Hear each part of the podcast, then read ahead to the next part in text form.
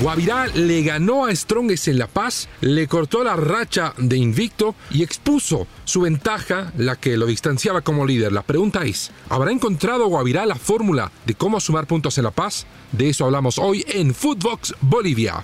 Footbox Bolivia, un podcast con José Miguel Arevalo, exclusivo de Footbox.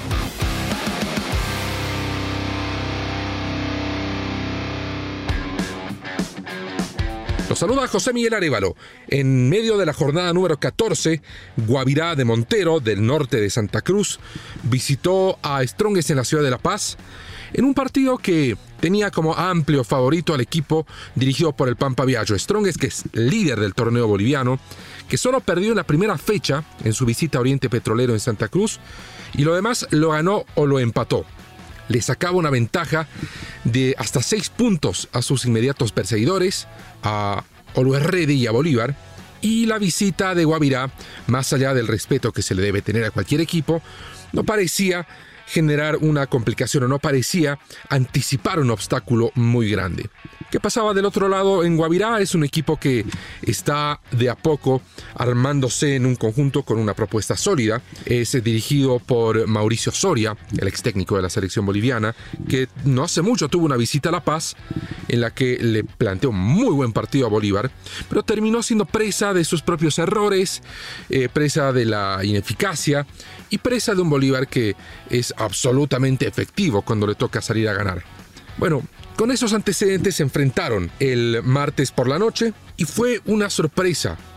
No solo el resultado, sino el trámite que devino en aquel resultado. Y es que Guavirá, de entrada, salió al ataque y comenzó ganando al minuto con un gol de Ruiz Díaz. Tras un remate de larga distancia de Meleán, la pelota rebota, la defensa se queda dormida y Alani, eh, eh, Ruiz Díaz más bien aparece en el rebote para empujar la pelota ante arco libre. Meleán, el palo, rebote, gol. Gol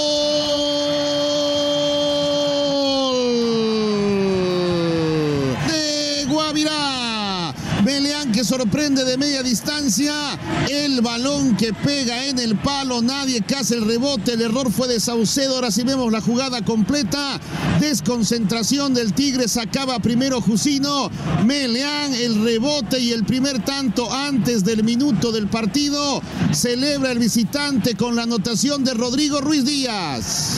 Por supuesto, y particularmente para un equipo que nunca había estado abajo en el marcador, me refiero al Strongest de la etapa de Claudio Viallo, el desconcierto era palpable. Se lanza al ataque Strongest, trata de ahogarlo a Guavirá y logra el gol el empate a los nueve minutos. Más que nada con errores no forzados sobre la defensa de Guavirá, que termina marcando en puerta propia. Nelson Amarilla. Vuelve para Ursino, intenta girar, lo hace bien Chura, va Chura, gol. De Die Strongest, gran movimiento de la pelota, giró Chura, aguantó un poquito para definir, el tiro fue suavito y entre Álvaro Quiroga y Amarilla intentaron sacarla, no lo consiguieron. Marcador ahora 1 a 1, 8 minutos. ¿Qué pasa acto seguido? Reanudan el partido desde el medio y Guavirá sale al ataque y vuelve a ponerse en ventaja en menos de un minuto. El desborde y el centro de Lionel Figueroa puede llegar el segundo adentro. Gol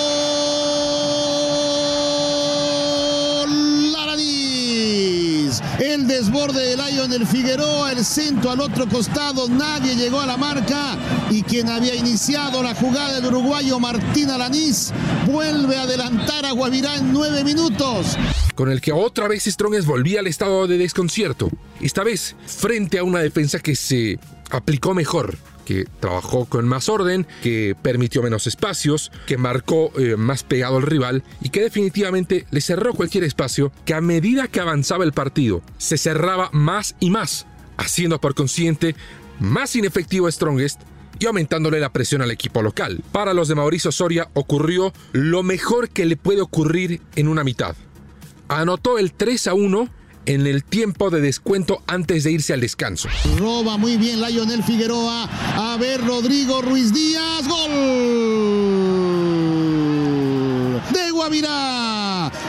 de Guavirá. 47 minutos, otro error en la salida del Tigre. Segunda asistencia de Lionel Figueroa, segundo gol de Rodrigo Ruiz Díaz.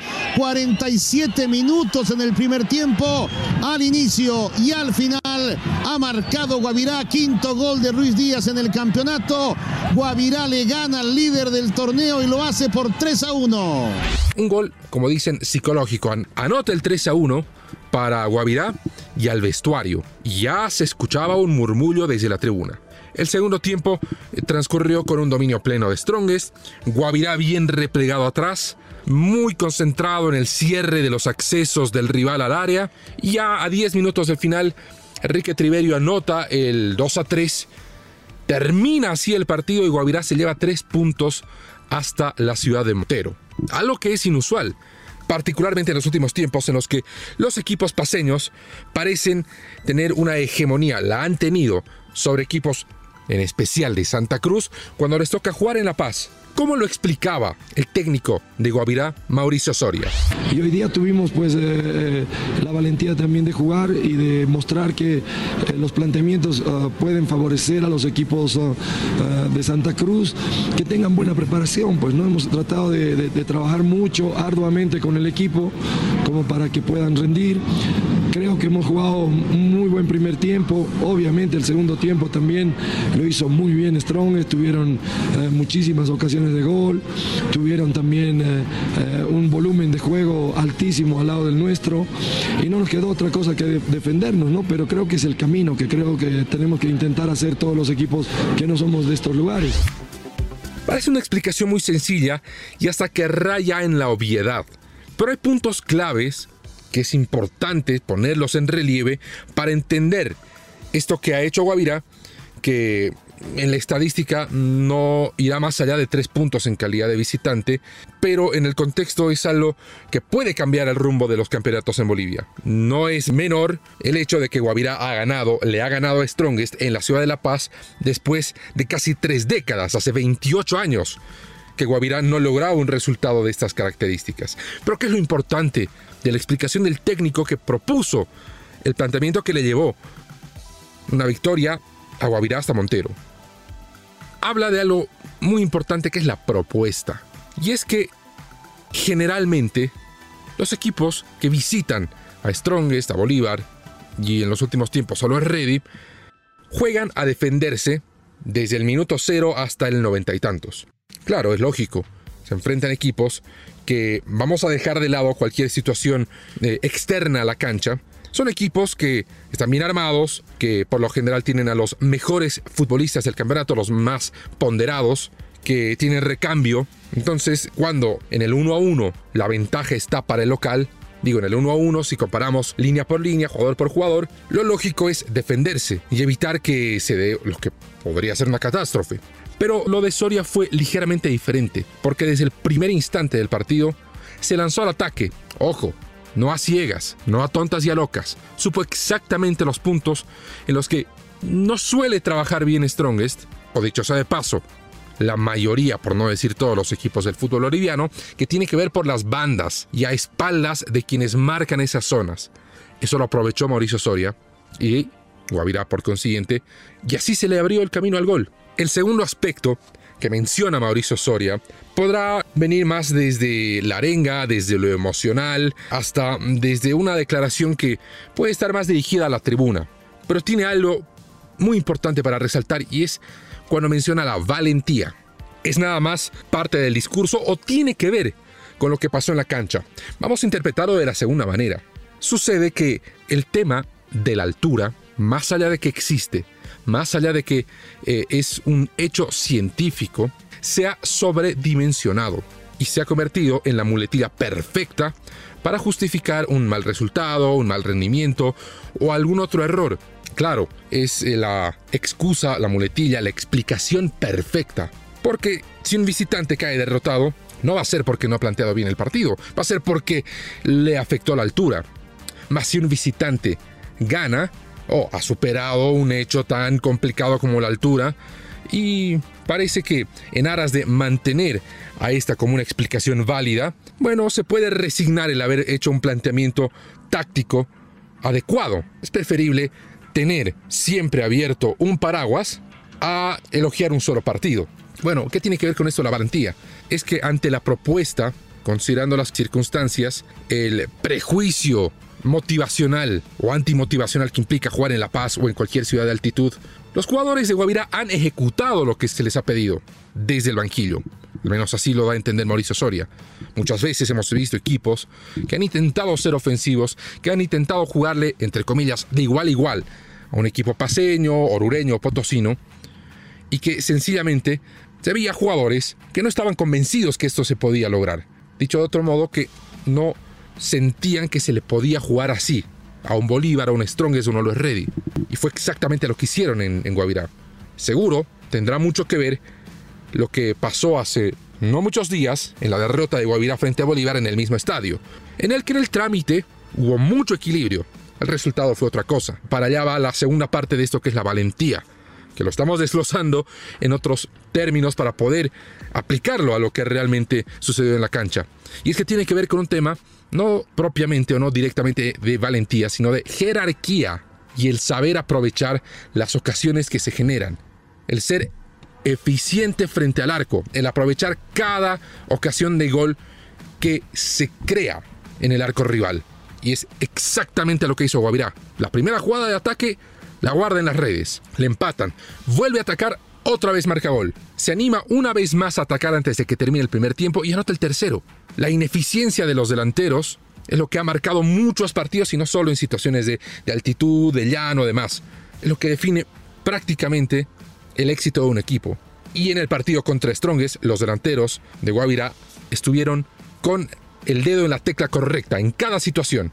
Cuando había que apretar el gatillo, lo apretaron. No perdonaron, no se pusieron nerviosos frente al arco, no decidieron mal, hicieron exactamente lo que tenían que hacer. Y ese es un gran componente de una victoria de estas características. Lo llamará Soria valentía puede entenderse también como jerarquía. Y el tercer punto ha sido uno muy controvertido, sobre todo con partidos, por ejemplo, de Bolívar en La Paz. Y es que entendió exactamente Guavirá que en el momento que había que defender, tenía que defender. Cerrarse atrás, no proponer nada, resignarse al ataque y hasta en algunas ocasiones hacer tiempo. Se ha criticado esto como antifútbol, como que no pueden tirarse al piso 5 o 10 minutos, pero es algo que eh, está contemplado en la norma. Para eso existe el tiempo adicional.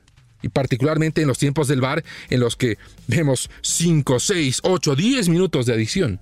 Criticaban mucho desde Bolívar cuando se le enfrentaba a algún equipo y se cerraba atrás, el ejemplo de Oriente Petrolero, y hacía tiempo. Isago, el entrenador de Bolívar, el brasileño, decía, ojalá que no se cierren atrás, ojalá que no se tiren al piso. Lo van a hacer. No solo contra Bolívar, lo han hecho contra Strongest, le han ganado. Contra Always Ready, lo van a hacer contra la selección boliviana y rivales de todas las características. Ahora ya visitantes domésticos, ocurrirá lo mismo en Copa Libertadores, en Sudamericana o en las eliminatorias, porque es una estrategia que les está dando resultados y ha dado resultados desde hace ya varios años. Por eso es que la altura, entre comillas, no es inexpugnable. Cualquier equipo que llegue y prepare bien los partidos puede ganar, siempre y cuando su preparación táctica sea superior a la del local. Y eso es lo que ha demostrado Guavirá. Y eso es lo que ha demostrado Mauricio Soria en este planteamiento, que vamos a ver. Abre un abanico de posibilidades y le pone presión a los otros equipos de la región de llegar a La Paz e intentar buscar puntos y ya no dar por descontada la derrota. Bueno, mis amigos, es todo el tiempo que tenemos por hoy.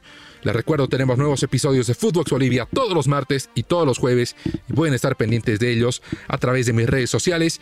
Me encuentran en Instagram y en Twitter como JM Arevagol y en Facebook como José Miguel Arevalo. Gracias de corazón por acompañarme. Conmigo será hasta siempre.